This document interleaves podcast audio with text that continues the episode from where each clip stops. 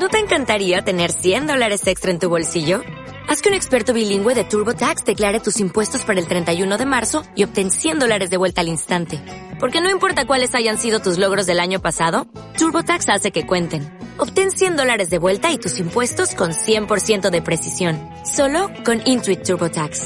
Debes declarar para el 31 de marzo. Crédito solo aplicable al costo de la presentación federal con TurboTax Full Service. Oferta sujeta a cambios o cancelación en cualquier momento. Sube la podcast.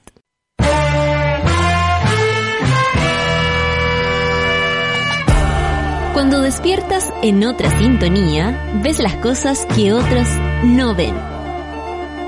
Si a veces sientes que estás viviendo en Mordor, o como diría mi abuelita, te sientes como chancho en misa, este es tu lugar. Bienvenido al grupo de contención más diverso de la historia.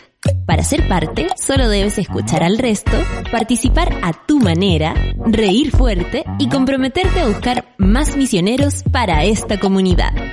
Agarra tu taza y sírvete un buen café con nata, que ya está aquí nuestra guía espiritual, Natalia Valdebenito.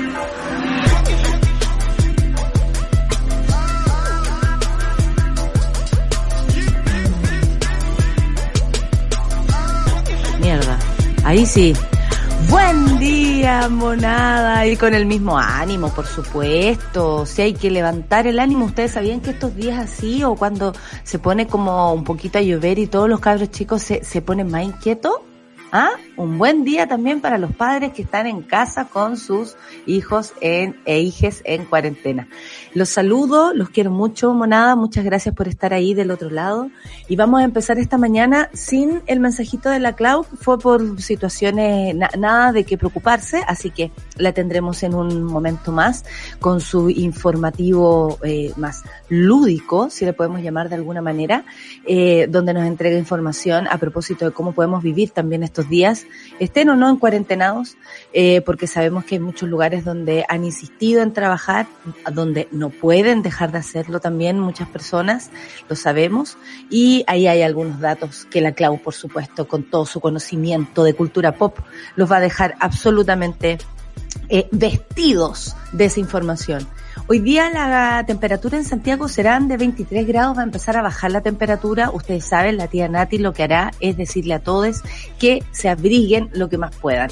Eh, pónganse el soquete, pónganse el calcetín, pongan la, la- la ropa de cama un poco más abultada si es que tienen, eh, vayan buscando el chaleco y todo eso, porque la, la falta, la, los cambios de temperatura provocan, por ejemplo, en alergia, pero también hay otras personas que se resfrían de inmediato y de eso hay que tener mucho cuidado. No porque eso significa un coronavirus, sino que imagínate te resfrías en este momento y tú pensando todo el tiempo, tengo coronavirus, tengo coronavirus, tengo coronavirus. Bueno, sí te puedes resfriar de otras cosas, sí puedes tener otros virus que no sean el coronavirus y por lo mismo hay que cuidarse. En Punta Arenas habrán 10 grados, en Iquique 21 y en Concepción, que es lo que tenemos aquí a la vista, 14 grados. Así que también en Concepción, Teresita, Patti, todas a cuidarse. Eh, la cifra de infectados contagiados, porque si cuando digo infectados me corrijo, es porque eh, honestamente es un error. Es contagiados, son de 11.296. A mí me sorprende, o sea, no es que me sorprenda, sino que me sigue asustando las cifras eh, y quisiera, como siempre, pecar incluso de exagerada eh, ante esto ante esto que ocurre. En el mundo son dos mi- eh, 2.647.512 personas y en Chile ya han fallecido y este es el, el, el trámite que se da a, a conocer un día después, pero lo que tenemos en consideración son 160 personas hasta el momento. Eh, lo sentimos mucho, por supuesto, y desde el Café con Nata, cada una de esas 160 personas es importante. Eh, resulta que hay una teleserie y nosotros se los vamos a contar así. El Tribunal Constitucional ha hecho eh, eh, siempre eh, hacer surgir dudas, ¿no? Eh, de por qué, bueno, primero eh, sabemos de su existencia, sabemos por qué existe, porque existe una constitución como la nuestra que se defiende con perros y gatos, bueno, ahí están los perros y los gatos en el Tribunal Constitucional, donde van a parar todos nuestros requerimientos a veces para ampliar nuestras libertades, por ejemplo, y en el Tribunal Constitucional rebotan. hay que conocer bien lo que es el Tribunal Constitucional y este fin de semana hubo una entrevista a la nueva presidenta de este Tribunal Constitucional. Abogados, abogados, ustedes saben, avesadísimos, conocedores de muchos temas, gente que probablemente si nos ve a nosotras va a decir quiénes son estas dos. A quién le han ganado, no tiene idea de nada. Bueno, nosotros lo que estamos viendo como público informado, porque eso es lo que somos, o al menos desde ese lugar es donde me paro yo, como público informado, como persona que trata de leer lo que más puede para poder entender cómo funciona este mundo, leímos el fin de semana una entrevista a la nueva presidenta, lo cual dejó en evidencia graves problemas al interior de este tribunal constitucional. Esta teleserie se llamaría No es tu mejor momento. Bueno, hablaremos de eso a continuación. Ayer algo muy preocupante y que fueron los monos también los que abrieron la, alarma y por supuesto nosotros estábamos investigando de qué se trataba el tema, no podía hacer eso, Lucho, sacar una caja de galletas, ¿eso tiene galleta? No, no. Como no lo están viendo, yo les voy a decir que acaba de sacar una de esas cajas de galletas como antiguas, que uno le dan ganas de comérselas, pero todas de inmediato, bueno, yo deben haber cable dentro de esa caja, pero yo me imaginé que eran galletas. Amanecí con apetito, perdón. Eh, lo que ha pasado entre la ANI y el Sename, vamos a ir entendiéndolo y esta va a ser la primera parte, porque nos hemos comprometido eh, a nivel de información eh, en, en, en entender muy bien lo que significa el Sename y el por qué se hacen ciertas eh, acciones que atentan contra los niños, niñas y niñas que ahí se encuentran. Vamos a entender lo que es el Sename, para qué sirve, pero también por qué está pasando esto, por qué la ANI ahora eh, se, se, ve eh, involucrada en este sistema y por qué los niños, aún en el Sename, estarían siendo aún más vulnerados. Vamos a, por supuesto, defender la niñez como así debe ser.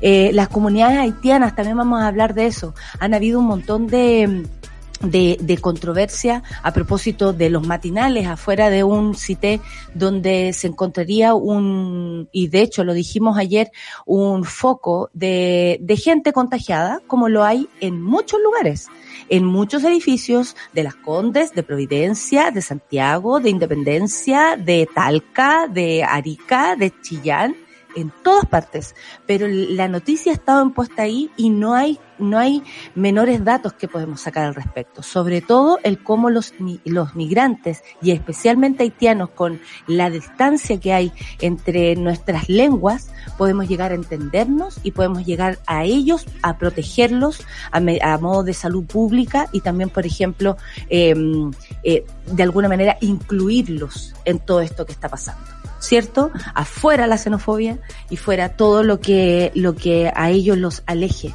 de lo que significa la seguridad para cada uno de, los seres humanos que vive en este país y que por supuesto nosotros también acá desde el Café con Nata vamos a defender. Mañalich, bueno, a mí me han dicho que me baje el pony. Imagínate a este gallo habré que empujarlo. O sea, yo haría el gesto técnico de empujarlo del, ton, del, del pony a Mañalich, honestamente. Vamos a hablar de su actitud, que por lo demás lo único que hace es distender la atención, distraerla de lo realmente importante, que es gente que está siendo contagiada en este minuto porque está trabajando, porque no hay medida de seguridad, porque son los eh, servicios médicos los que se están contagiando también con mucha fuerza, y resulta que él logra ser el dueño de la noticia. Ayer la segunda incluso tituló con Super Mañalich. O sea, super corneteros, hay que decirlo. Quería decir esa palabra. Me estoy aprovechando que la sol todavía no llega. ¿eh? Y el alcalde Lavín, bueno, ustedes saben, ideas de Lavín. Eh, pre, eh, eh, lo que dijo ahora es que quería probar ¿ah? un, como un sistema piloto para abrir un mall. Se dice que es el Apumanque. Y ahí vamos a ver por qué. Hay mucha pyme ahí adentro, hay mucha gente que probablemente esté con la necesidad. No es un mall de retail, así como los conocemos, son tiendas más pequeñas, incluidas algunas marcas más conocidas. Pero ¿será la gente de la Pumanque la que tenga que ponerse en primera fila para saber cómo funciona este experimento de la BIM? Bueno, parece que la idea se la dio Katy Barriga. Son las nueve con doce minutos y vamos a, a, escuchar a mi querida amiga Mariel Mariel. Porque cuando hablamos de Mariel Mariel también hablamos de mujeres. Y hoy, hoy día en la, en la mañana amanecimos con una noticia muy triste. Algo que pasó en Colina, una mujer, un nuevo femicidio, y yo estoy segura que si lanzo una canción de Mariel pensando en esta mujer, vamos a hacer un círculo virtuoso de mujeres que a pesar de las dificultades se aman, donde quieran que estén cada una de las mujeres que han fallecido en femicidio y sobre todo hoy por esta mujer que fue asesinada por su expareja, va, Mariel Mariel, la mercancía. Café con nata, sube la radio. ¿Qué pasó? Oh. Tengo el cuerpito calentando al sol, tengo la mercancía. Diente por diente a cambio de un favor que se lo lleve el viento el policía. Algo de fuego prendido y conversación base que se levante. Entre amigos no se espante cuando el amor dura lo que dura dura. Óyeme.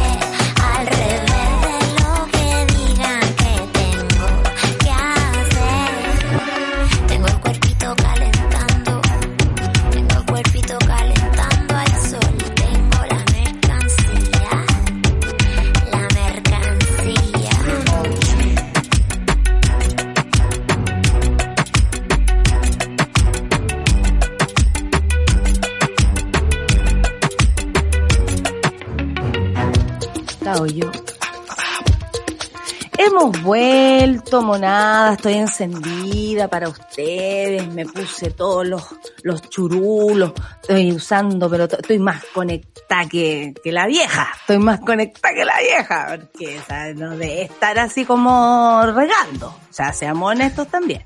Eh, aprovechándome que la, la, la editora todavía no entra en, en línea, yo, oye, me porto mala, ¿ah? hay que decir. Sol, estabas escuchando, eres omnipresente. Desde las 7 de la mañana, quizás un poco antes, escucho hasta tus pensamientos, Natalia. Amiga mía, yo también estoy desde las 7 de la mañana bien encendida. Lamentablemente mi cuerpo, tú sabes, me despierta antes que yo. Y ¿Cómo te encuentras hoy, Solcita? Eh, ¿Estabas enojada esta mañana? Porque honestamente duele escuchar este país tan eh, cruel, ¿no? Con las, con las personas más débiles. Y eso, eso habla solamente de bajeza moral. O sea, yo no, no, no puede ser que, que eh, yo si tengo este café me sienta superior a quien no lo tiene porque es así de, de idiota. es como la microfísica del poder, o sea, ni siquiera es una cuestión, yo te diría que es institucionalizada, pero uno ve el abuso en muchas personas cercanas a ti y es como, basta, o sea, yo hoy día amanecí muy enojada por varias razones. Anoche me tocó presenciar, digamos, en mi ventana eh, siete patrullas de la Municipalidad de Santiago desalojando a tres personas que duermen bajo el techo del municipal solo para cruzarlas de la calle. Las sacaron de ahí para cruzar, para ponerla al otro lado de la calle, como que les quitaron el techo al municipal, le barrieron el piso al municipal. Es que algo va a pasar, creo yo, Sol, y de eso hay que estar atento a propósito de lo que tuviste anoche, porque hay muchas personas que están, eh, creo que con mayor masividad, viviendo en la calle. Y esto no es menor. Yo he visto acá, ustedes saben, yo vivo eh, entre el cerro y el río, y en el río hay más carpas de las que habían antes. Y eso no es menor. Entonces, así como pasa en el municipal, de pasar aquí, nosotros no nos damos ni cuenta porque es como medio carretera donde ocurre, pero mm, hay más personas viviendo en la calle y yo no sé cómo esta, esta gente, las autoridades, va a solucionar un problema que es social. Si la gente vive en la calle no es porque no sé, no, no, no se sentía ahogado en su, en su gran departamento, o era muy feliz y se fue a vivir la vida para saber cómo era. ¿no? Que vuelvan a su casa. Exactamente, sí, se los mando, imagínate. Bueno, empecemos el día, Solcita, porque hay muchas cosas. Tenemos muchas noticias. Hay muchas noticias. Yo partiría solamente y haciéndolo bien, eh, de manera bien concreta, lo que el presunto femicidio, pero la verdad es que tiene toda la pinta de ser el gran femicidio. Esto fue en Chicureo, el, sospechoso huyó tras eh, estar prófugo un rato, luego lo encontraron muerto, él se suicidó. La víctima fatal es una mujer de 38 años y eh, lo que decían las personas, su, su, hija hoy día en la mañana y las que, eh, quienes entrevistaron a, a, su entorno, es que era su ex pareja que ella ya estaba eh, dando luces de estar mejor, de haberse recuperado de una relación al parecer, y por lo visto, con vaya, justificación violenta. Y lamentamos muchísimo porque esto sigue ocurriendo, porque las mujeres nos siguen matando por el hecho de ser mujer y porque los hombres tienen esta concepción de ser pareja y de ser, eh, de poseerte, mucho más allá de lo que significa ser una pareja y, pertenecerle a la vida del otro porque hemos decidido hacerlo. Y no porque yo te, te, te, te, no sé, sea tuya de algún modo o tú seas mía de alguna manera, ¿cachai? Entonces, con mucho pesar, lo digo en serio, y le vamos a dedicar este programa del día de hoy a ella, a ella y a todas las que en este contexto además tan difícil eh, han perdido la vida en manos una vez más de hombres violentos que nunca quisieron ver su propio demonio. Vamos a seguir con lo que hemos denominado la teleserie. Yo le puse no es tu mejor momento, te sé. Es tu mejor momento. ¿Por qué no, por qué no le haces al público? Porque nosotros lo estamos viendo así como sobándonos las manos, pero la verdad es que nunca pensamos ver al Tribunal Constitucional en este tipo de enrollo. Nunca porque el tribunal público además. Claro, uno eh, a lo más en un momento que se hicieron más conocidos los fiscales a propósito de lo que pasó con Penta, por ejemplo, claro. eh, por qué se hizo eh, el, el, el, fiscal Gajardo, el fiscal Chaguán y toda esa, eh, en fin, uno empieza a conocer un poco más cómo funcionan las cosas. Qué increíble que las noticias a veces nos conduzcan a aprender mucho, mucho más de lo que uno cree. Y el Tribunal Constitucional siempre ha sido eh, la pared y, el lugar favorito de, de Jacqueline Van Alberga, así le pondría yo nomás, si hay que decirlo, porque la vieja dice, ah, oye, te tomaste una copa de vino, te voy a llevar al Tribunal Constitucional. Cuéntale, por favor, a la gente esta teleserie que partió el día sábado, domingo, cuando sale una una entrevista muy curiosa, hay que decirlo, a la nueva presidenta de este tribunal. Claro, eh, la teleserie comienza así y yo te diría que es como, como tal y como lo dices, las noticias nos están enseñando muchas cosas. En este caso, eh, cómo funciona por dentro el Tribunal Constitucional. Para nosotros siempre fue un enclave bastante hermético, cerrado, casi enemigo, sobre todo de las mujeres en términos de leyes reproductivas, digamos, y la ley de aborto. Eh, siempre era el lugar donde la moralina terminaba poniéndose por sobre las escasas leyes de protección que tenemos en Chile, y para muchos era un lugar bastante ilegítimo porque defendía una constitución que en su origen está manchada, una constitución hecha en dictadura por eh, Jaime Guzmán, que digamos eh, no pensaba en todo el mundo, sino pensaba en instalar una visión del mundo sobre la ciudadanía chilena. Eh, teniendo eso en cuenta, la, entrevista que dio María Luisa Abraham, la presidenta del Tribunal Constitucional, para mí fue súper iluminadora porque dije, al fin estamos entendiendo cómo funciona esto por dentro.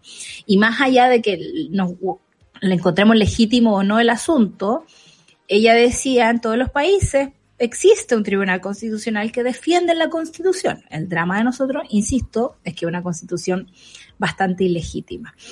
Eh, y es rara la entrevista porque suelta sin más que hay corrupción eh, dentro del funcionamiento del Tribunal Constitucional, sobre todo eh, acusando a un periodo especial de la presidencia del tribunal que fue la era aróstica. Aróstica es uno de los ministros que a uno más le suenan como de las causas de derechos humanos y no precisamente porque sea un defensor de los derechos humanos. Hay una persona que tenerlo claro, ¿ah? Hay que tenerlo bueno claro. Que empecemos a, a, ponerle nombre a la gente, porque el Tribunal. Constitucional siempre estaba como, el Tribunal Constitucional, como una masa. Claro, y uno tiene que ir juntando puntos y ahí es donde uno empieza a leer y a, y a juntar cosas y a, a armarte el relato real del asunto. Aróstica, por ejemplo, es una persona que habla de que el quiebre institucional en Chile ocurrió en 1973. Es una persona claramente defensora de la dictadura cívico-militar y ese es el tipo de personas que tenemos a cargo de muchas eh, causas de derechos humanos. Eh, parte de esta, si bajamos, digamos, eh, cuando María Luisa Abraham dice, estos son, hay, hay signos de corrupción. Si uno quiere bajar esa frase, específicamente se refiere al retraso del procesamiento de ciertas causas de derechos humanos durante la era aróstica, por decirlo de alguna forma.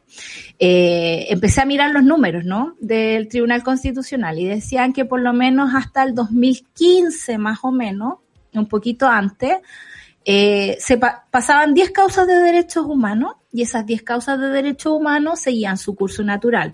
Por el artículo 56 de la Ley Orgánica Constitucional, el tribunal. Ay, tiene... que me gusta eso. Ah, mira, si tomé apunte, mira, tengo apunte. Dándole cachetadas a los medios. Ahí tienes, Fernando Paulsen, ahí tienes. eh, el tribunal tiene un plazo de 30 días contados para dictar sentencia y a lo más tendría 15 días de prórroga si es que el asunto se pone muy triquiñoso. Eh, ¿Por qué este plazo es tan acotado? Y es así porque hay causas que han pasado por la Corte Suprema, que la Corte Suprema ha dicho vamos a condenar a estos ex tres militares eh, por causas de tortura a 15 años y 3 días y el Tribunal Constitucional los ha parado. Y eso pasó durante la era aróstica, que de 30 casos, al menos 21 eran retrasados, por ejemplo.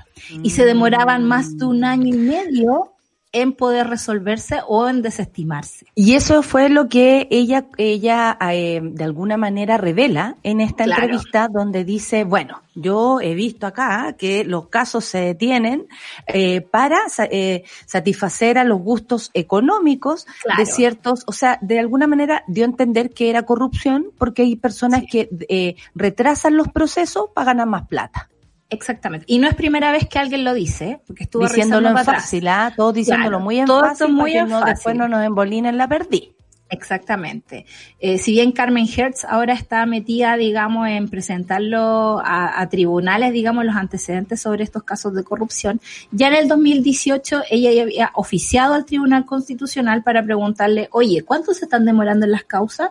A lo que el Tribunal Constitucional, por supuesto, le dijo, no tengo por qué decirle eso. En el 2000, claro, en el 2018 el Instituto Nacional de Derechos Humanos ofició dos veces al Tribunal Constitucional y podemos decir que era como Ah, en el 2018 también aparece el informe de derechos humanos de la UDP diciendo, oye, ojo aquí, que muchas causas de derechos humanos el Tribunal Constitucional las está ralentizando.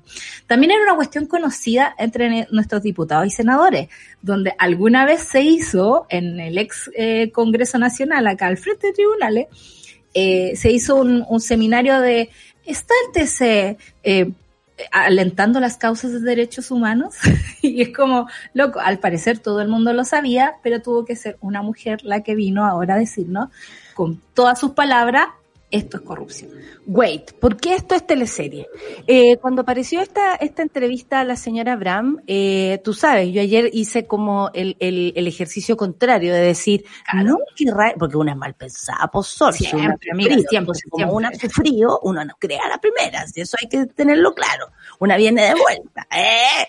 Y eh, sucedió que cuando yo vi la entrevista, cuando la leí, dije, Claro, esta es la nueva propuesta para limpiar la imagen del Tribunal Constitucional, poniendo a una, a una presidenta que sea más cercana comillas, a la gente porque está revelando lo que se ha hecho mal. ¿Qué mejor que hable de ti? Algo que digas ahí que eh, yo acabo de llegar a esta radio, New Radio, y sé que han habido muchos problemas, eh, pero eh, frente a esto yo quiero, como soy la nueva presidenta, quiero arreglar las cosas, ¿cierto? Como, eh, oye, sabemos que no se le han pagado sueldos, sabemos que hay gente que se le debe plata, sabemos todas estas cosas de esta radio que en realidad es un desastre, pero como yo soy parte de esto, ahora me hago cargo y más encima le limpio la imagen. Eso pensé yo. Claro. ¿Ya? Eh, pero entendiendo que esto era un plan de todo el, eh, de todo el Tribunal Constitucional que estaba detrás de esta señora Bram. El punto es que ayer sucede que se desliza un audio, y esto es la parte interesante, esta teleserie no es tu mejor momento, te sé, eh, que va por ahí con Victoria. Victoria está muy buena, hay que decirlo. Y, y sucede que el, eh, eh, aparece un audio de José Ignacio Vázquez, eh, otra persona que corresponde al TC, donde es al parecer una reunión, una interna. Eh, si él hubiese sabido que esto se iba a revelar, la verdad yo creo que no habría dicho lo que dice, porque honestamente no niega las palabras de la señora Abraham. Lo que hace, eh, así y, escuchando como, como somos nosotras, más de tres veces el audio, porque en realidad era una delicia. Era eh, una delicia. Hay un montón de cosas que uno puede ir viendo. Primero, eh, la el paternalismo que hay en, en, en, función a las cosas que hacen las mujeres. Eso primero que todo, como la señora Abraham se equivocó eh, y si ella eh, llamando a la renuncia incluso a esta mujer por revelar cosas que ellos saben que suceden y que no solucionan. Entonces lo que más queda claro es que primero que todo, lo que hizo la señora Abraham fue irse de tarro. No tenemos la razón cierta de por qué ella lo hizo, ¿cierto? Porque no conocemos lo que ella quiere hacer, porque se echó encima al Tribunal Constitucional entero y por otra parte despertó a estas personas que al parecer eran muertos vivientes, que lo único que hacían era retrasar y retrasar eh, o, pegarle el, portazo, digamos, a ciertas funciones, a ciertas cosas que se querían lograr. Y, y todo lo que lo que lo que lo que él dice finalmente no lo no niega lo que ella hace lo que ella dijo en su otra entrevista, lo que hace es demostrar su molestia de por qué esta mujer, en, en siendo la presidenta, comete este grado tan grande de desubicación, de, eh, indiscreción y bueno, de desprestigio. Y se le acaban los adjetivos. Sí, se le acaban los adjetivos. Es súper loco. También eh, hablemos de la persona que está hablando, José Ignacio Vázquez, digamos.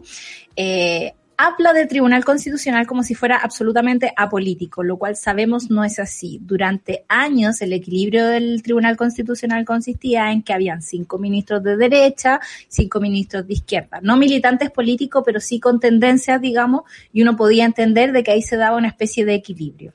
Y cuando en el 2015 se sustituía a Francisco Fernández y se le reemplaza por José Ignacio Vázquez, es primera vez que este equilibrio se rompe y queda seis hacia la derecha y cuatro hacia la izquierda. Ahí es cuando empieza la era aróstica, digamos, de la presidencia.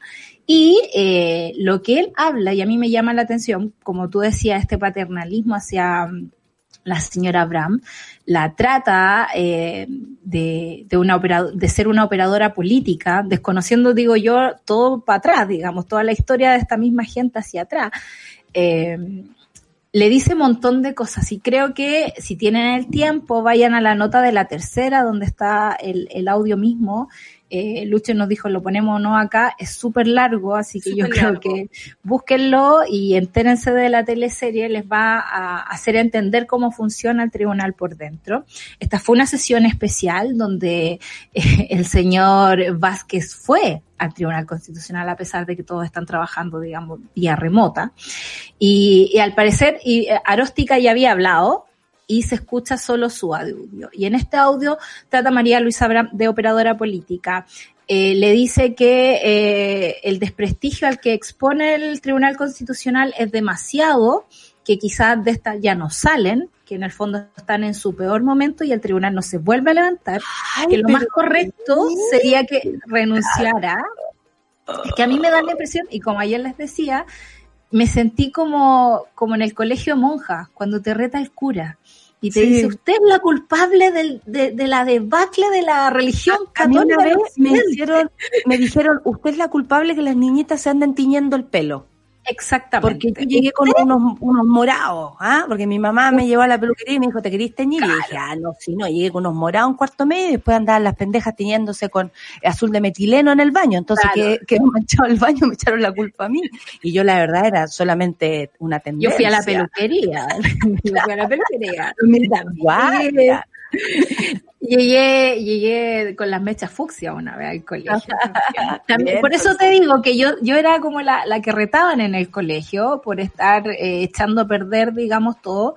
Y me sentí muy identificada con María Luisa Abraham, solo por un ratito, porque hay que conocer también la carrera de María Luisa Abraham para atrás. Exacto. que Las razones de María, eh, esa, es, ese libro está bueno. Las razones, de, María Luisa. Sí, eh, entonces muy, es muy cuático todo lo que está pasando, sobre todo porque ya tenemos una consecuencia directa y rápida de cómo está actuando el Tribunal Constitucional, por ejemplo, si lo extrapolamos al tema de los indultos conmutativos, que cachamos, por ejemplo, que la gente todavía no sale, y todos decían, incluso los medios internacionales, los presos en Chile van a salir el sábado, y el sábado nos dimos cuenta que no salían porque los votos de minoría no redactaban su fallo, no lo redactaban. Entonces, vemos un funcionamiento atrás de esto. Eh, cuando Vázquez le dice a María Luisa Abraham, a ver usted, que se acuerda que parece que no venía los viernes a trabajar. O sea, una el tipo preparó Imagínate que esa declaración. Esa. No, no, es, como que nosotros le volviéramos a recordar al, al, al Lucho que, un día no llegó y se quedó, se quedó dormido. Empezaríamos, Lucho, esto, este, el, el, el, lo está mostrando. María Luisa, María Luisa, usted no vino un día a hacer la radio. ¿Se acuerda? Eso fue el inicio del fin de Sube la Radio. Eso significó una debacle en la moral de sus miembros. Y es como, y es como que uno no cometiera errores, es como que uno no perteneciera al lugar, porque el, caballero este eh, se hace, no se hace cargo de las denuncias, es como que él no participara de eso mismo. Como que él nunca se haya quedado dormido, por ejemplo. Como que él nunca haya llegado tarde. Como que él nunca eh, haya, eh, le haya pasado eso, nunca, nunca en su vida. Como que él está fuera de aquello. También hay un descarte de Vázquez, creo yo, dentro de la corrupción que se está revelando. Y no, y también habla así como de, de, la vanidad de María Luisa Abraham. Te dice, esta es una entrevista hecha a su medida, hecha a su personalidad. Yo intuyo que esto tiene que ver con una promoción o con una agenda especial suya. No tiene que ver con el Tribunal Constitucional. Es muy loco. Es muy loco, y vamos a seguir el, el proceso para atrás. Vamos a seguir atentos sobre todo porque el Tribunal Constitucional ha sido eh, a lo largo de nuestra historia como país un, un lugar donde eh, se detiene la, la yo diría, las democracias sociales y la democracia. Por eso mismo necesitamos saber qué mierda está pasando, porque más encima aquí estamos hablando de abogados que y abogadas que han, eh, eh a, a, propósito de un abogado, oye, que me tiene, pero de, de me me tiene tapizada de ninguneo, eh, tirando, es gente que se cree, eh, honestamente, los mejores abogados de Chile, es gente que ha ido avanzando y dejando a otros atrás, es gente que tiene un buen sueldo, Y a diferencia de otros abogados que son un poco eh, mucho más conscientes respecto a lo que cobran. ¿Cachai? Es gente que es privilegiada del lugar al que pertenece. Por lo mismo, merecen toda nuestra visión, merecen toda nuestra lupa puesta ahí, porque si hay corrupción en el Tribunal Constitucional, quiere decir que los problemas en Chile se empiezan a solucionar. Son las nueve con siete minutos y vamos a escuchar a Charlie X y X con Liso. Qué lindo canta Liso por la Me encanta ¿no? Blame it your love. Café con nata en suela. Y el Tribunal Constitucional.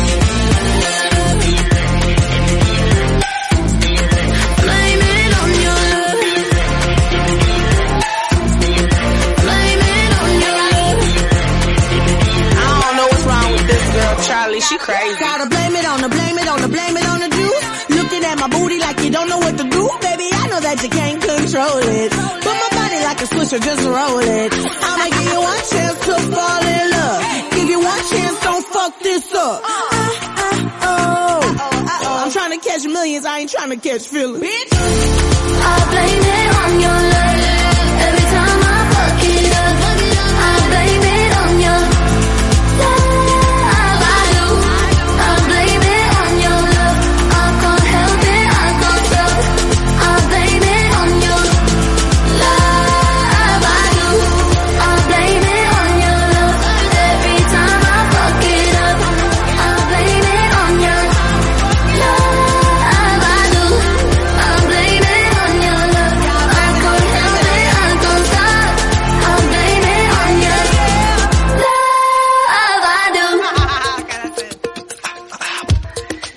De vuelta, otro café con nata, por supuesto, desde las casas, yo aquí desde mi casa, eh, la gente siempre se, yo, yo también me río de, de los entornos que hay, pero la verdad es que aquí estoy porque estoy al lado del modem. si no estaría en mi cama. Yo también estoy al lado del modem aquí. lo digo honestamente, no, no hay, eh, porque me podía poner allá hay una pared blanca, nadie le importa. Aquí tengo unos regalos, los libros como más cabezones están en mi pieza. Hoy es el día del eh, libro. Hoy día es el día del libro, Sol. Hoy día es el día del libro, sí. Ah, un abrazo para ti, Solcita. No, si estuviéramos en Barcelona nos entregaríamos flores y libros. Imagínate. y todos los libros que se ven son de dibujos. Son de... Los gráficos. Sí, son, por ejemplo, están los de la Natichuleta.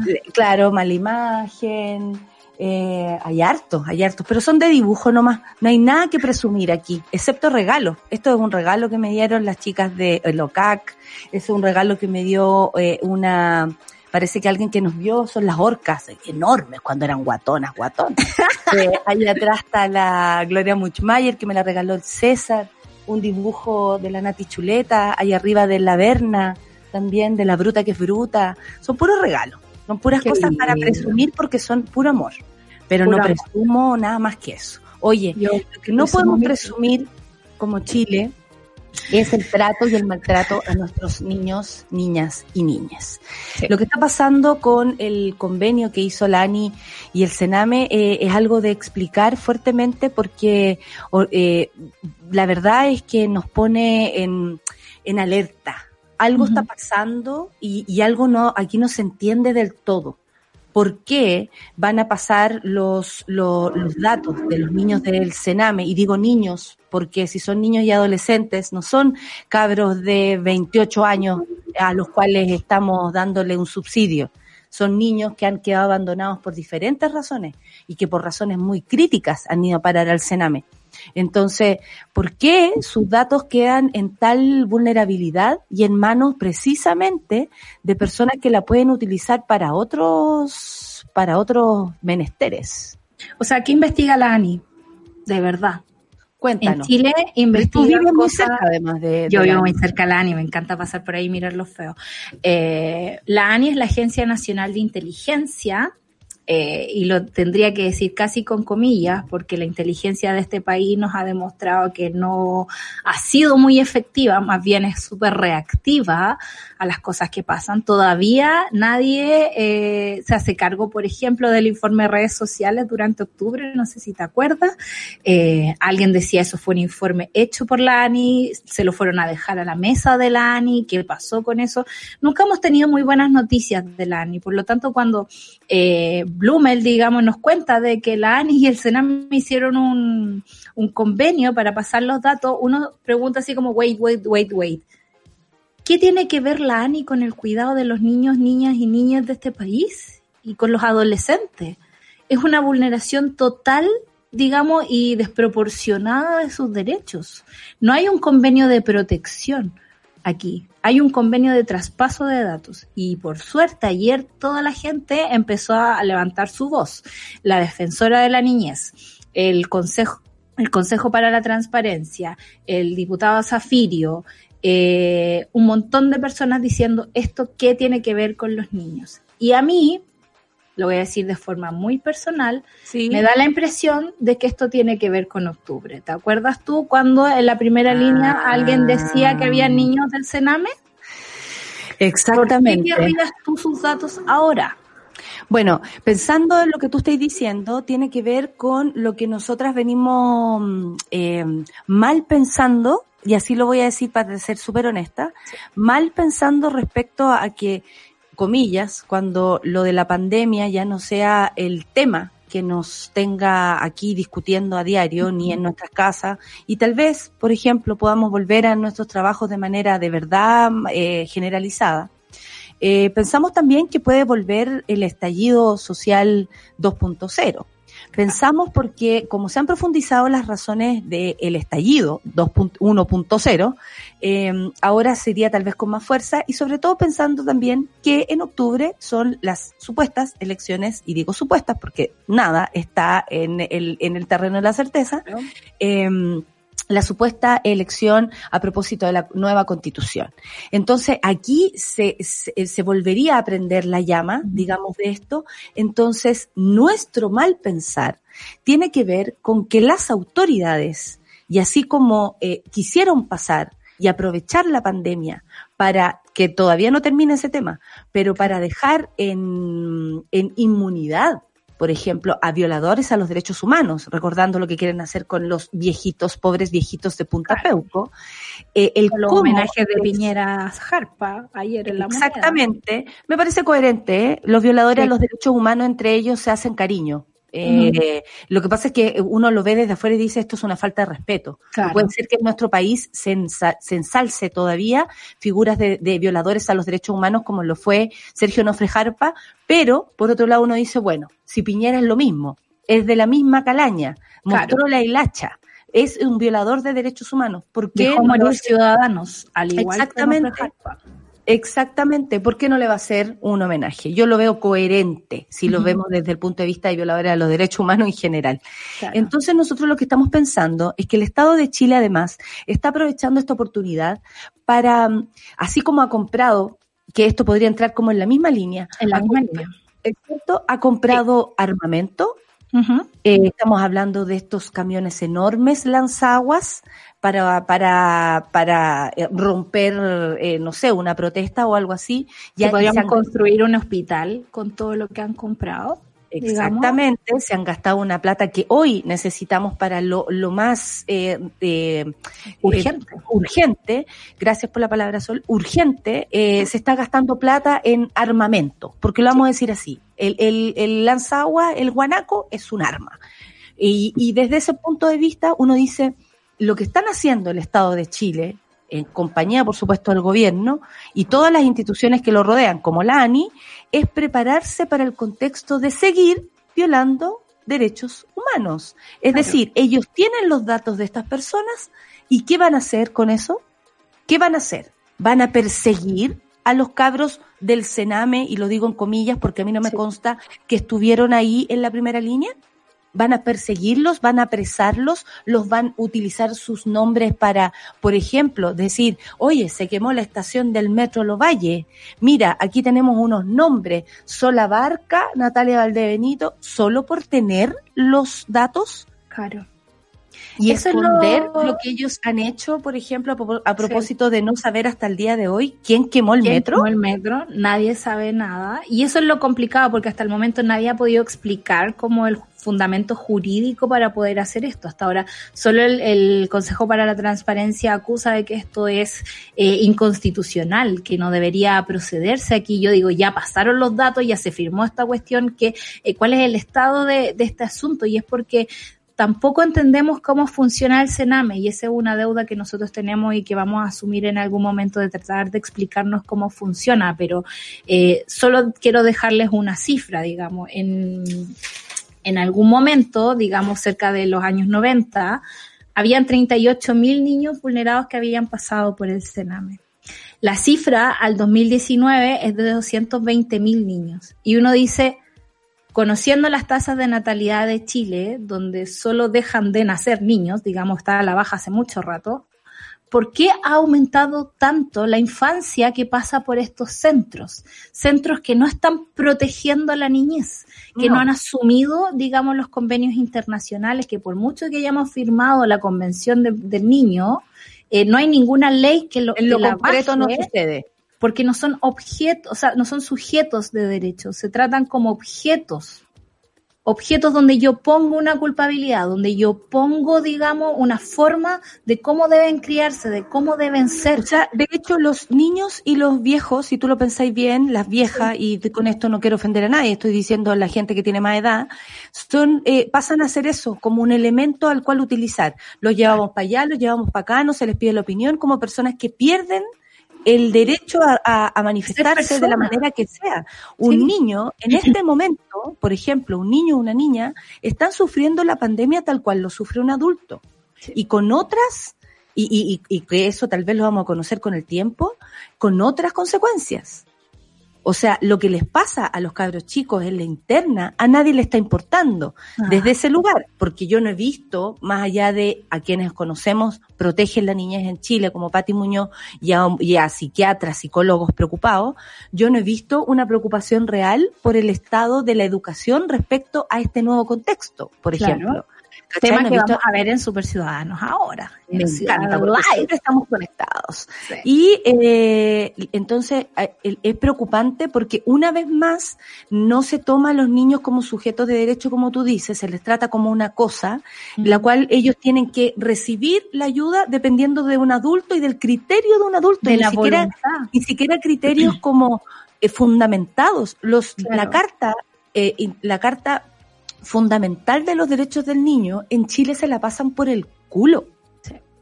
Y, si hablamos del Sename es aún peor. Y no estamos diciendo que dentro del Sename no hay gente que esté preparada para cuidarlos, ni que los defienda, ni que los quiera, porque hay personas que trabajan en el Sename con total convicción de lo que están haciendo.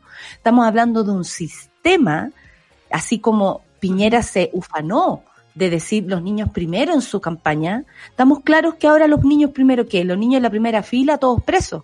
Claro, a mí me recuerda mucho, digamos, lo que hablábamos durante octubre y en el fondo es que el Estado chileno le declaró la guerra a los niños y adolescentes de este país. Ellos eran los culpables de todo y hasta el día de hoy sigue siendo así. No me cabe en la cabeza, digamos, eh, otra forma de entender este convenio de la ANI, digamos, de la Agencia Nacional de Inteligencia, que no ha hecho nada, digamos, perdónenme, no ha hecho nada por este país. Eh, en, en el caso de asociarse con el Sename, solo tiene que ver para mí con criminalización de la niñez no tiene que ver con otras cosas.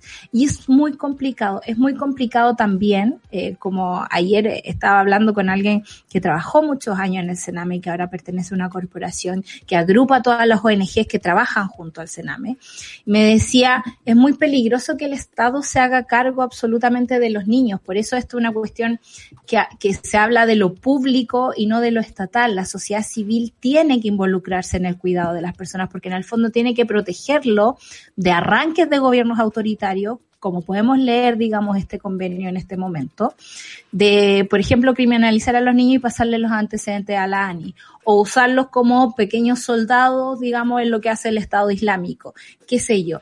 Hay una forma de proteger a los niños del Estado y de las variaciones ideológicas que ha tenido durante el tiempo, y que en Chile, digamos, ninguna corriente política se ha hecho cargo del problema o sea, desde Bachelet quitando, digamos, presupuesto para los programas preventivos, hasta Sebastián Piñera criminalizando a los niños, de verdad tenemos un montón de personas que no han actuado en pos de la protección de los niños.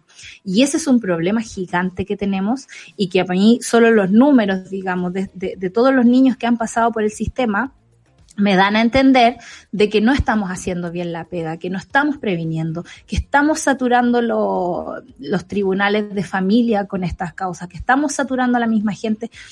O sea, de verdad, yo hablaba con gente que administra hogares del Sename y me dicen, aquí no me llega plata para los pañales, el Estado no me manda esa plata, yo tengo que salir a buscar esa plata. Y cuando consigo esa plata, viene un político y quiere que le compre bata a los niños y que le saque una foto con la bata a los niños. O sea, bata mayas, yo voy a comprar pañales y en el fondo tenemos un montón de ONGs en rebeldía con el Estado porque el Estado no les provee los que tienen que proveer.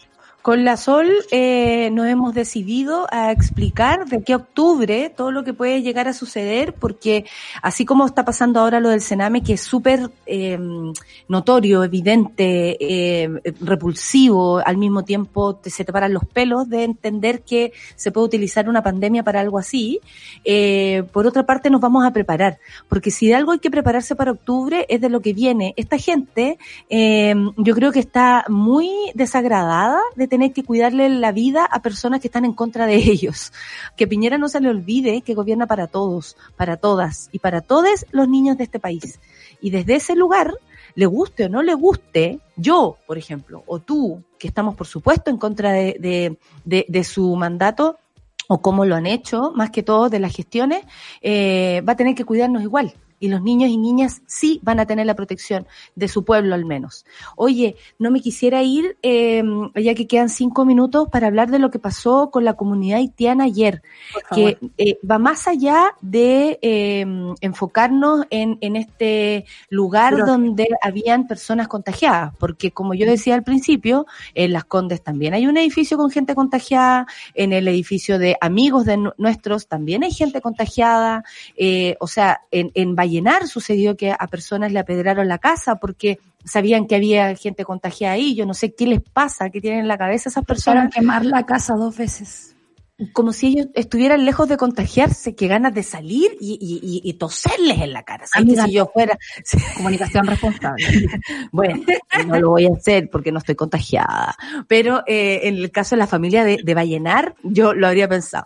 Eh, hay mucha ignorancia al respecto, pero sobre todo el cómo tratamos la comunicación con nuestras comunidades migrantes. Y ahí es donde hay un problema que viene mucho antes. Me acuerdo de Joan, me acuerdo de tantas dificultades de comunicación que hemos tenido para con esta comunidad que se ha acercado a Chile de manera un tanto masiva y que por supuesto hemos tenido que incluirlos en nuestro día a día y así como hay eh, enfermeras que aprenden creol para poder eh, ayudar con, con mejor eh, disposición y de mejor forma, eh, ayer nos dimos cuenta que existe un problema de comunicación entre chilenos y haitianos tan grave que los pone en peligro a ellos de salud.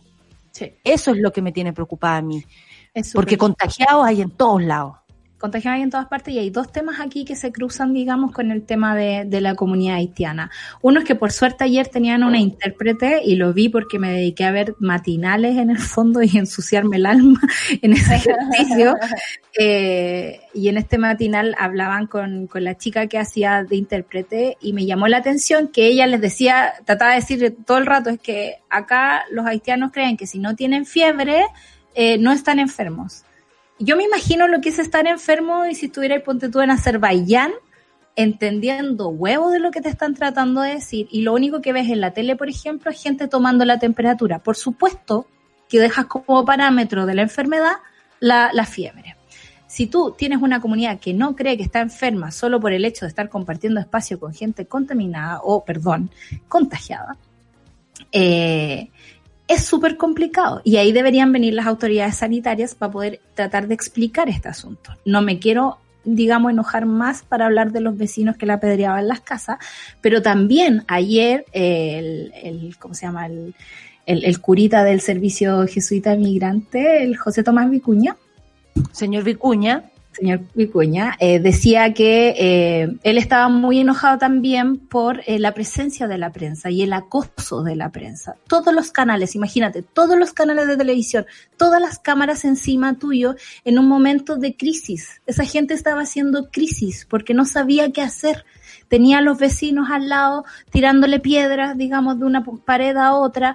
Tenía el vecino a, la, autoridad entiende.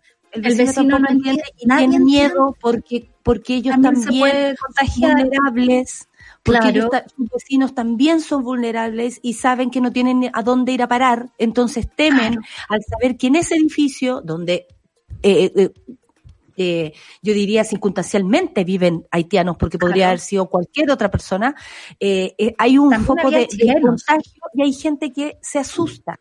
Entonces, finalmente estamos actuando en relación al miedo, pero sí la información concreta. ¿Por qué, por ejemplo, qué le dijo a los haitianos? Yo creo que es la gente que los emplea, ¿no? Que si no hay fiebre no están, no tienen nada, no, no, no, les pasa nada. ¿Qué tiene que pasar también para que, para que haya una persona que les explique así como sentados en tranquilidad lo que ocurre.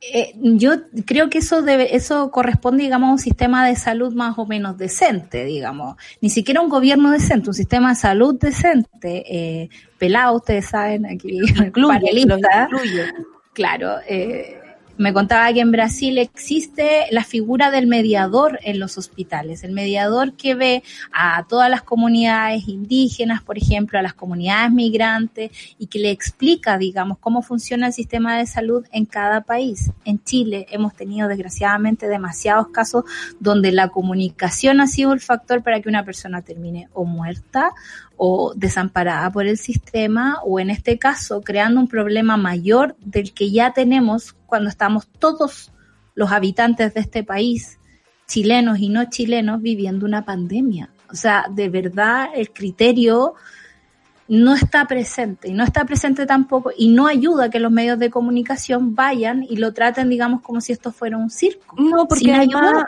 al, al cuico que se fue a Temuco en avión, nadie lo persiguió. De hecho, él mismo se, se dio el derecho de no hablar.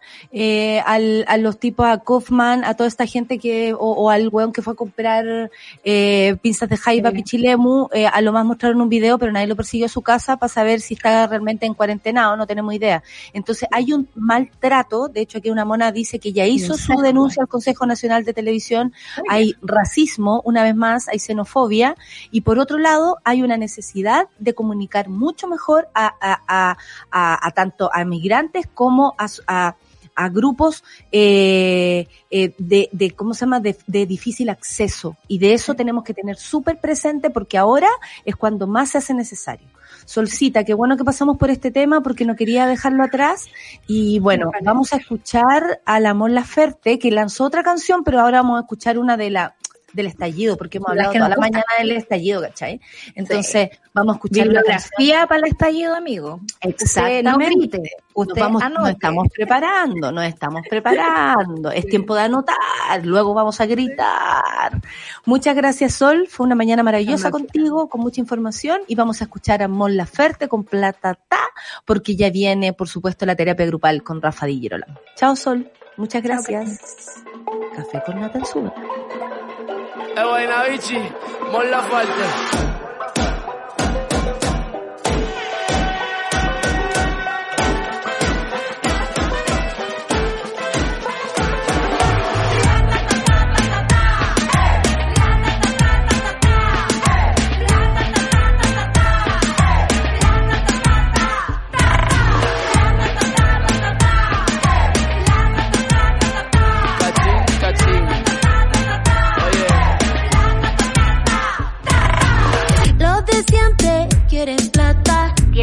A los papitos de corbata, se los come con limón esta gata. Tengo el cumbión, tengo calentura y perreo este medio en la basura. Somos caletas, más que los pacos. Somos machoros, peleamos sin guanaco. Saca la tela, ve con cautela. Así el cerebro se te descongela. La cacerola, saca la abuela.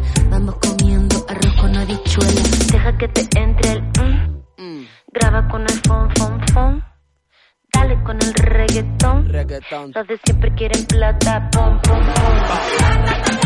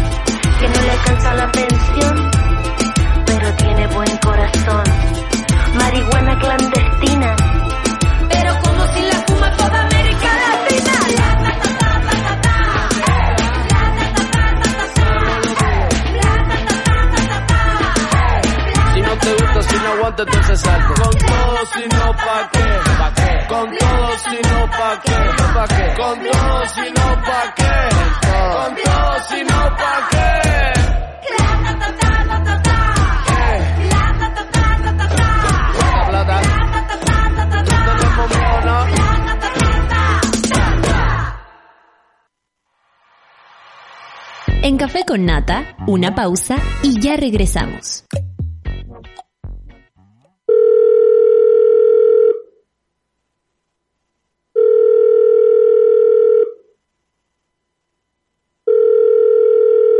En la mayoría de los casos de abuso sexual durante la infancia, la víctima puede llegar a esperar hasta 20 años para atreverse a hablar. Ayúdanos a que no tengan que esperar ni un día más. Hazte socio hoy en www.paralaconfianza.org para que ninguna llamada quede sin contestar. Fundación para la Confianza. Escudo Ámbar es una cerveza diferente a las demás. Su cuerpo es robusto, con carácter tiene un color cobrizo que la hace distinta. Y malta caramelo para un sabor tostado único.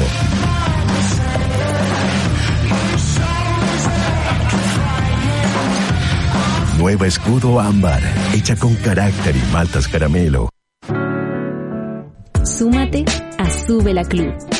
Sé parte de nuestra comunidad de socios porque hoy, más que nunca, necesitamos periodismo independiente y medios que te informen y acompañen. Entra a subela.cl slash club y ayúdanos a construir un nuevo medio para un nuevo Chile. Te estamos esperando.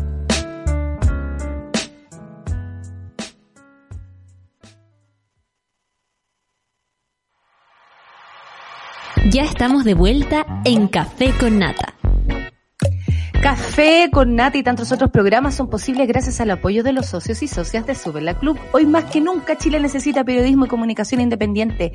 Quiero agradecer a Carla Valdivieso, Felipe Páez, Macarena Grau, Betty Astudillo, María José Carvajal, Catherine Méndez, Sebastián Campos y tantos más, porque te necesitamos para seguir creciendo. Hazte socio y socia de este medio que soñamos juntos, que es Sube la Radio. Ya lo saben, www.subela.com eh, eh, subela.cl slash club.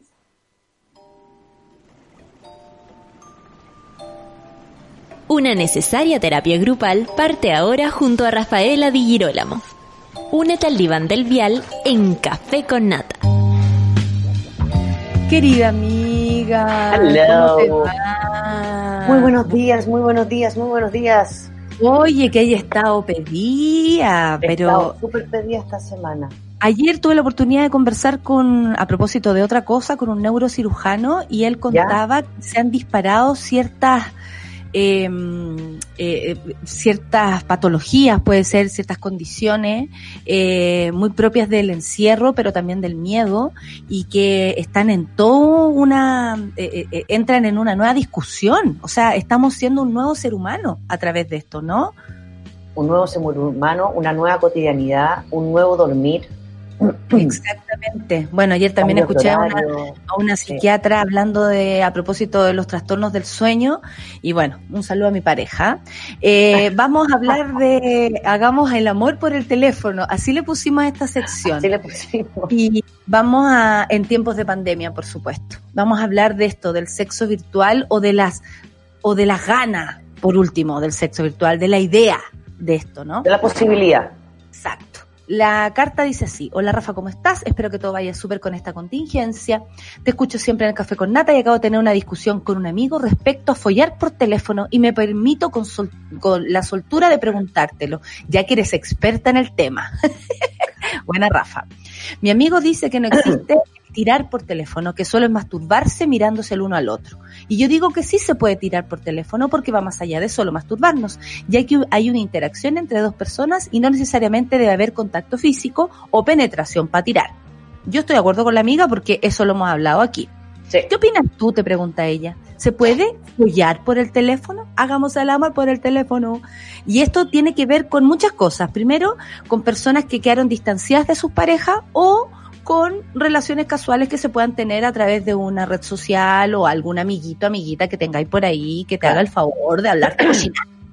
Existe un par de cochinas. Mira, Claro. yo, yo voy a hablar de, hoy me gustaría de- como instalar un tema nuevo. Ya.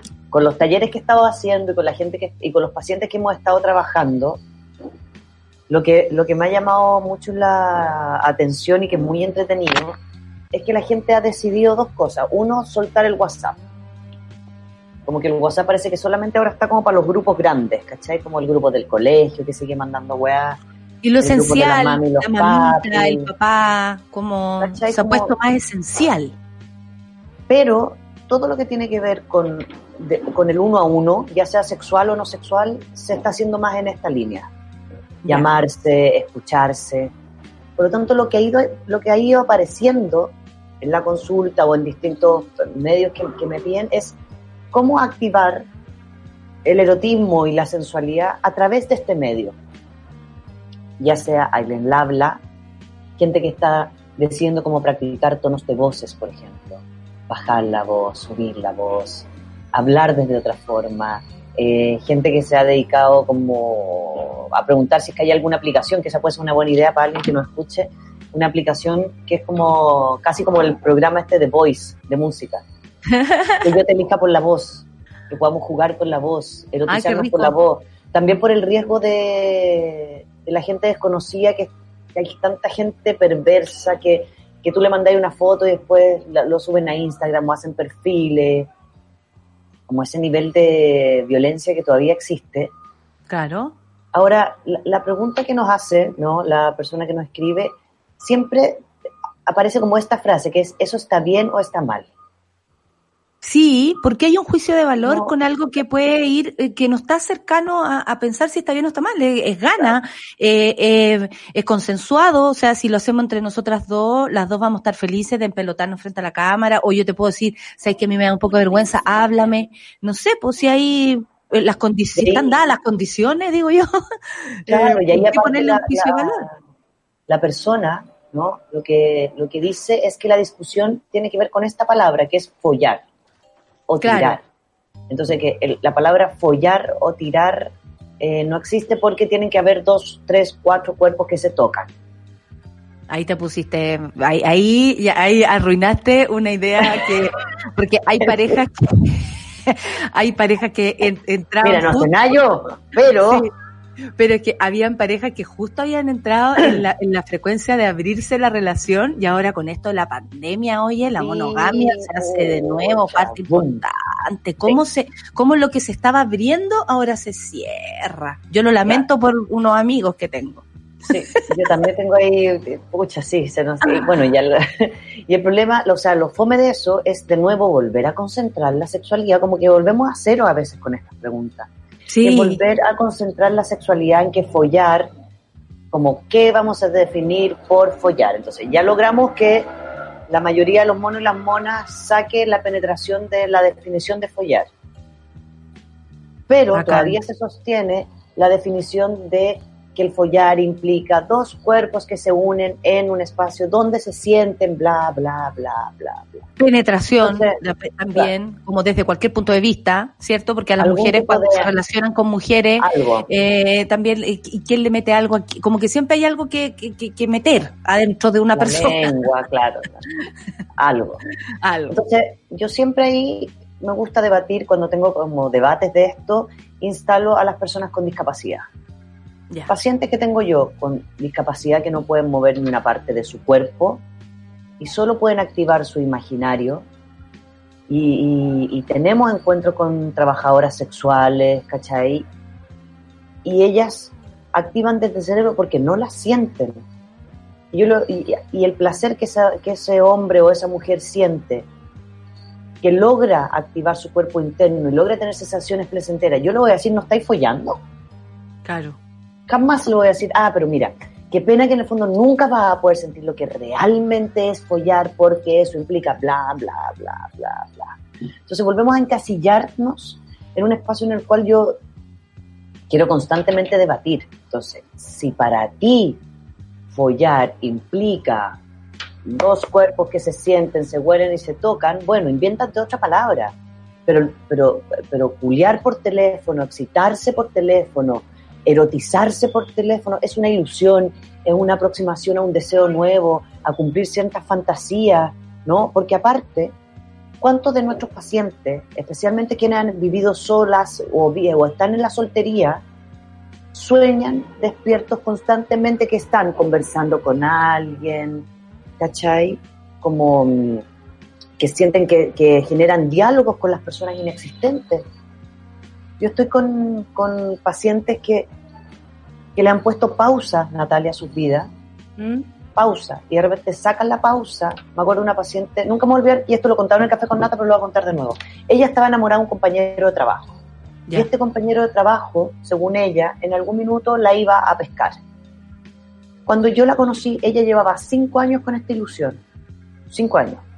Wow. Sin generar herramientas de, de, tratar de seducirlo, ni mucho menos, porque era muy tímida. no era cinco años intentando acercarse, era solo cinco años con una Esperando.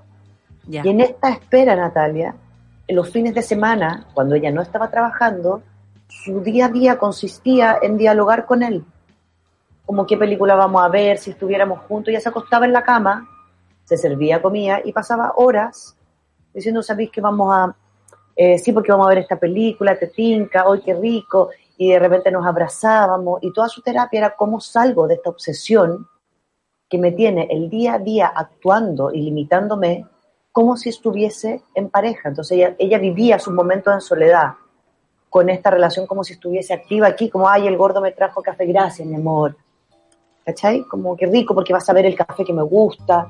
O sea, toda su, su historia de vida. Y eso, Natalia, es tan común pero tan común. Bueno, sobre todo las redes sociales han abierto aún más eso, eso que es común, como, eh, eh, como podéis tener tres relaciones iguales a esa, porque conversas con alguien, porque, porque tienes una ilusión con alguien y solamente el, el, el, hecho de comunicarse de un buenos días ya te hace sentir que tienes una relación con una persona sin tocarla y sin eh, sí, prescindiendo de lo, de lo que se supone se conoce como una relación.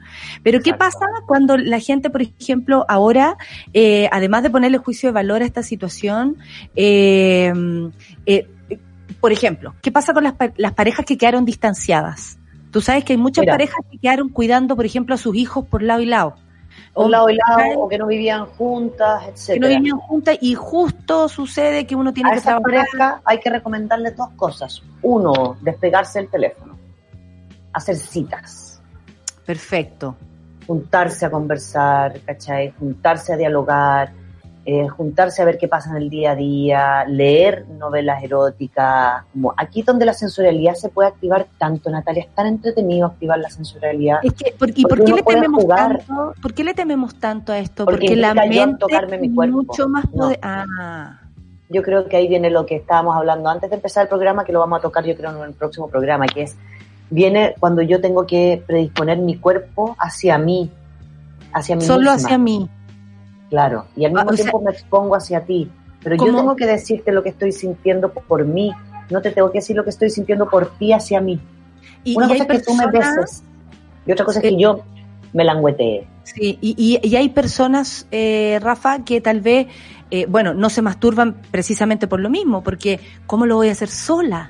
Como, eh, mira qué ridícula me veo en mi living haciendo esta, como hay un juicio hay un juicio sobre la sexualidad y sobre tocarse y sobre, em, sobre eh, eh, autoestimularse. ¿Por qué nos resulta más fácil el encuentro con otro que con uno mismo? Porque el otro pasa a ser responsable también y partícipe de un placer que a lo mejor yo nunca he experimentado y me da pudor. El, el, miedo, el cuerpo, todo ese, todo el espacio de exponerse uno misma al cuerpo propio. Ayer hablábamos, hicimos un live en el en, en su vela de la autohumillación. Muchas cosas de la autohumillación tienen que ver con eres fea, eres gordo, eh, eh, olís mal. Como hay millones de detalles que son autoflagelantes y autohumillantes. Entonces, en, e, en, estos talleres que yo estoy haciendo de sexualidad me he dado cuenta lo difícil que le es a las personas hacer esto, Natalia. Activamente mientras estoy desnudo, con una intención erótica, Sí, que, que, que, fuerte porque además, eh, eh, como, como decíamos, eh, y como tal vez lo hemos planteado a veces en reuniones de pauta, nosotros mismos acá en, en, en Súbela con el equipo, de pronto entendemos que una pandemia como esta, eh, si tú te fijáis qué pasaba antes de la pandemia, muchas parejas estaban abriendo su relación, habían personas que ya habían decidido no tener una sola pareja, sino que más, eh, o habían decidido simplemente no tener pareja para poder eh, darle rienda suelta a todo lo que aparezca y me guste, que lo encuentro saludable por lo demás. Pero, pero esto lo que nos hace es encerrarnos, sea, de nuevo retroceder al tiempo eh, en el que estás solo en tu casa, que ya no hay ese roce con la gente, que ya no vale una polera en la que me vea rica, sino que vale mi imaginación y vale la imaginación del, del, otro que está al otro lado. Es como que se acabaron los recursos y, jugar, y nos Natalia, quedan... también jugar. Porque tener sexo por teléfono o sexo virtual no implica necesariamente masturbarme, ¿no? Claro. Lo que implica es jugar eróticamente, lo que implica es conversar sobre sexualidad. También conversar sobre las inseguridades, porque puede ser un material para poder ir segurizándonos. Como, ¿sabéis que me cuesta que me y que me empelote? Porque, puta, no me gusta verme mi guata en la cámara todavía. Bueno, no te empelotes, o sea, que quédate con la polera puesta y muéstrame una teta, como... Pero es lo mismo si lo hacemos en vivo, po. No es, es lo, mismo. mismo porque cuando estamos los dos, Natalia, yo no me veo aquí. ¿Cachai? Ah, no tengo una visión de mí verse, La posibilidad de verse implica, a la gente le cuesta mucho, porque tú y yo en terapia, cuando hacemos terapia, que es por, yo hago por esta misma aplicación, les pido que pongan la pantalla grande para que me vean solo a mí. Que no me vean a mí ya ellas o ellos mismos. Me vean solo a mí. Entonces, cuando tenemos sexo virtual, la idea de, de ese juego es lo mismo. Es yo me abro de pierna, pero no me veo. Si yo me empiezo a ver, empiezan otras variables a jugar, que es que quiero verme de cierta forma. Cuando tú y yo estamos follando sin espejo, sin nada, yo me abro de piernas al frente tuyo, Natalia, tú me vayas a ver, pero yo no voy a saber cómo tú me estás viendo. Mm, qué fuerte ¿No? entonces. ¿Y, y, qué, ¿Y qué es lo que juega acá? Y por eso el juicio de valor, por, por la autoestima, por... Por el autoestima. Por, por eso, por, por eso por abrirnos sexualmente solamente a, a, como que el miedo más grande es a conocerse y mirarse a sí mismo, no al otro claro, entonces. No al otro. Ah, yo pensaba que incluso podía ser eh, más fácil. Bueno, yo, yo vivo con mi pareja, eh, entonces no, no tengo este problema, aunque le quiero proponer de pieza a pieza tener su sexo virtual. Sí, es, de pieza a pieza buena. y nos encontramos en la mitad. Y se eh, encuentran después, claro. Hay que ir para allá a corte, parte. Claro, Obvio. y aquí estoy y todo eso. Pero, la mesa. Pero, pero me, me, me que heavy porque tal vez esto le, le, provoca curiosidad a las personas creyendo que, que puede ser ya filo por teléfono o háblame, da mucho pudor. Da mucho, da pudor. mucho pudor tanto hacerlo porque, como sabes que Natalia implica sí o sí lo que hablamos siempre que es que hay ahora cuando decido tener como una un encuentro sexuado placentero erótico como venga virtual me tengo que hacer cargo de mi placer yo tengo que ver qué me gusta y qué no me gusta. Ya sé dónde me dirijo. Si me gusta tocarme, si no me gusta tocarme, si quiero sacar vibrador, si te quiero hablar, si me da pudor hablarte, entonces prefiero escucharte. Por eso implica, cómo plantearlo, primero que nada implica jugar.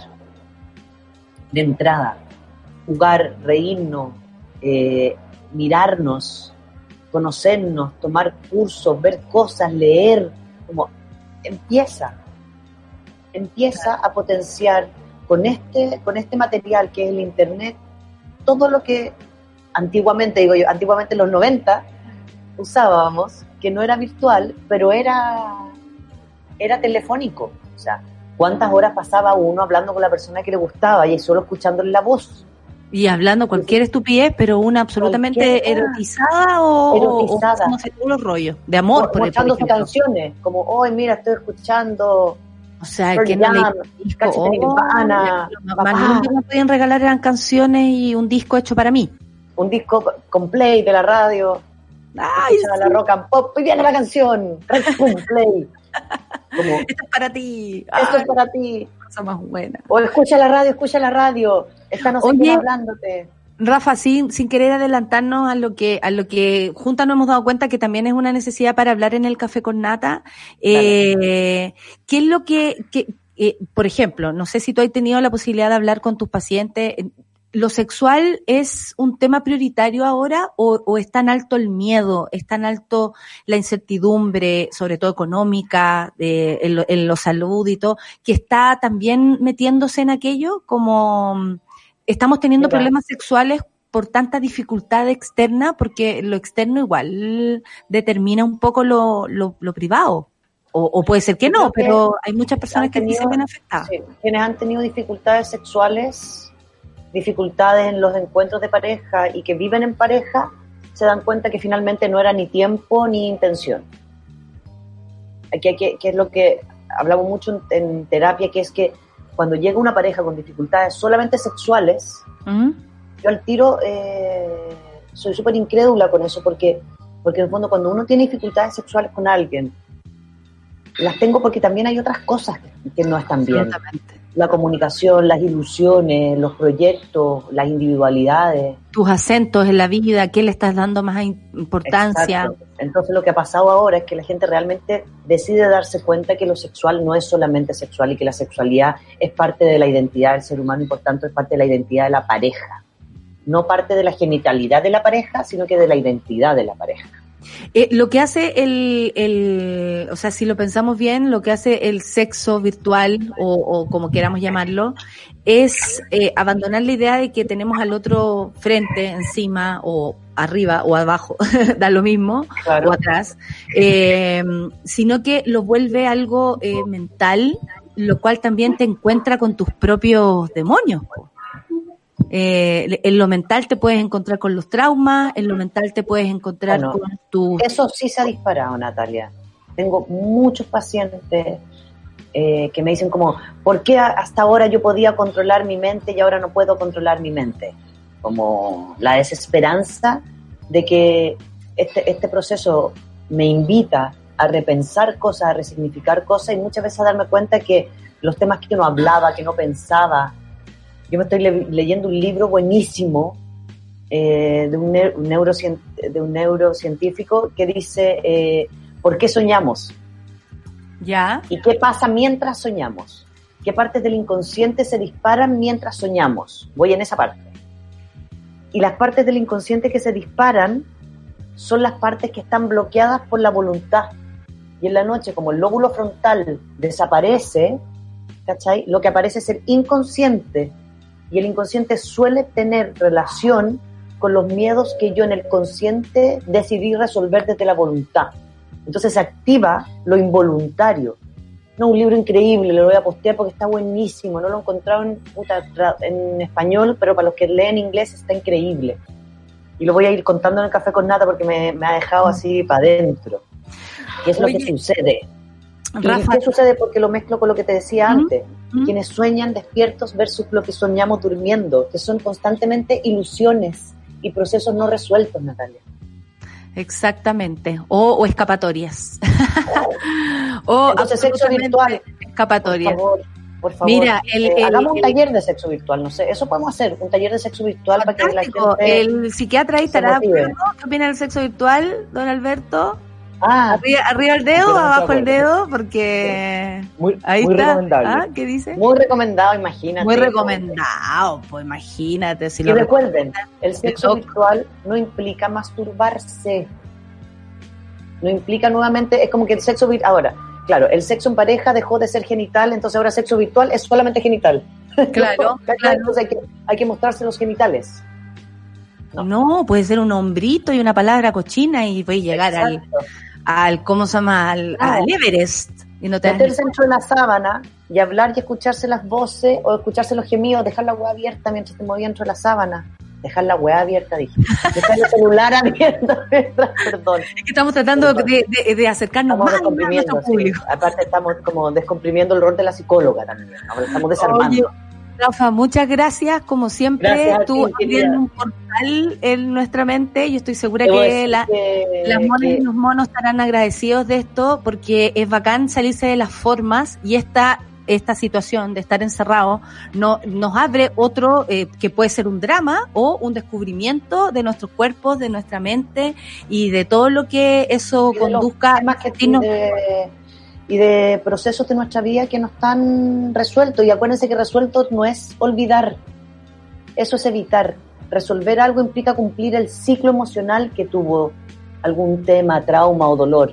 Y el momento que tengo el ciclo emocional, lo voy a encapsular, voy a acceder a él, pero no me va a doler tanto.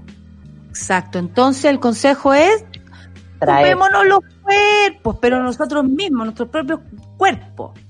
Saquémonos Me la ropa y media hora, tengo un alegato. Gracias, Rafa. Siempre No, se hace corto conversar Luis. contigo. Nata, Muchas besitos. Te quiero. Chao, Rayen, que tengan buen programa. Nos vemos. Nos vemos. Chao. Besos, Rafa. Oye, ahí apareció la Rayen con Super Ciudadanos que, bueno, estábamos hablando de algo un poco más relax que tiene que ver con las relaciones a distancia y cómo solucionamos esto de lo sexual, ¿no? Que también podemos eh, inspirar nuestras mentes a través de la literatura, de una voz, de un, de un solo hombro, que cuidado con lo genital, que no tiene que ver con que realmente sea lo sexual. Eh, está bueno, está súper buena esa conversación. Después podríamos agarrar al doctor ahí para que nos hable de otras cosas un poco menos serias. es que Alberto además está siempre muy conectado a Suela. Todas las veces que lo llamo me dice que sí va a conversar. Así que yo creo que seguro que sí, hay que abrir, hay que abrir otros temas, cómo no, si la salud sexual también es salud mental. Eh, está bueno. Sí, y el doctor, Dice que sí. Dice que sí. Check. ¿Qué viene hoy día? ¿Qué viene hoy día para Super Ciudadano? Hoy, hoy día nos vamos a concentrar en un tema que eh, uno esperaría que fuera también algo más relajado en estos días, a propósito del tono que tú le ponías a la conversación con la Rafa, pero que se ha vuelto una materia no solamente estresante para quienes son parte de la educación, que es lo que vamos a hablar, sino además para toda la comunidad en torno, porque generalmente pensamos en educación en alumnos, docentes, están los padres, están quienes alrededor, además de todo este proceso, se viven con mucha incertidumbre principalmente lo que significa el mirar que no hay claridad con la vuelta a clases o de qué manera va a ocurrir, que es una de las aristas, pero también hay una carga en términos de estrés grande con la idea de tener que transformar la educación rápidamente en algo todo en línea, que por cierto, dependiendo de las edades, puede funcionar de mejor o peor manera. No todos los niños, niñas, dependiendo eh, su edad, están eh, disponibles o pueden en el fondo estar muchas horas frente al computador para recibir clases en línea, profes que están preparados, profes que no lo pueden hacer, capacidades tecnológicas de las casas. Eso es uno de los temas que tiene que ver con la contingencia, pero además es de qué manera va a cambiar la educación, cómo nos vamos a relacionar después, eh, qué pasa con la parte de la educación técnica, por ejemplo. Hay muchas cosas que conversar y hoy decidimos por primera vez juntar a cuatro eh, super ciudadanos fantásticos que van a estar. Veo a un panel, pero de alto nivel. Sí, está, está buenísimo. Eh, algunos que ya han estado frecuentemente con nosotros y una invitada especial que la vamos a conocer un poco más hoy día. Expertos de distintas miradas, además de eh, que van a aportar a la conversación en educación, pero además vamos a ver por primera vez a nuestros auditores de Sube la Radio que se van a integrar a hacer preguntas en vivo. Los vamos a escuchar y los vamos a ver para dialogar con ellos durante el programa. Maravilloso, el club se hace presente entonces. Eh, la ansiedad, la ansiedad como parte de todo, la ansiedad en la educación, la ansiedad por hacer dinero, la ansiedad, la ansiedad por, claro, y, y, y, honestamente, dos, tres meses en la vida, ¿qué son? Cuando tenemos una vida entera que cuidar. Eso yo me... Eh, estoy muy, muy atareada con ese tema. Hay una ansiedad por hacer avanzar el mundo cuando honestamente lo mejor sería detenerse y repensarnos. Son las 10 con 34 minutos. Vamos con, yo me despido de mi monada, por supuesto, de la Sol, del Lucho, de Charlie y de toda la gente que está ahí por el otro lado y los dejo ahora con Rayen Araya y Super Ciudadanos. Chao. Eso fue Café con Nata Gracias por ser parte de esta comunidad y hacer de Mordor un lugar más apacible. Natalia Valdebenito te espera de lunes a viernes a partir de las 9 de la mañana en el matinal más pitiado de Chile. Solo en Sube la Radio. Y en otra sintonía.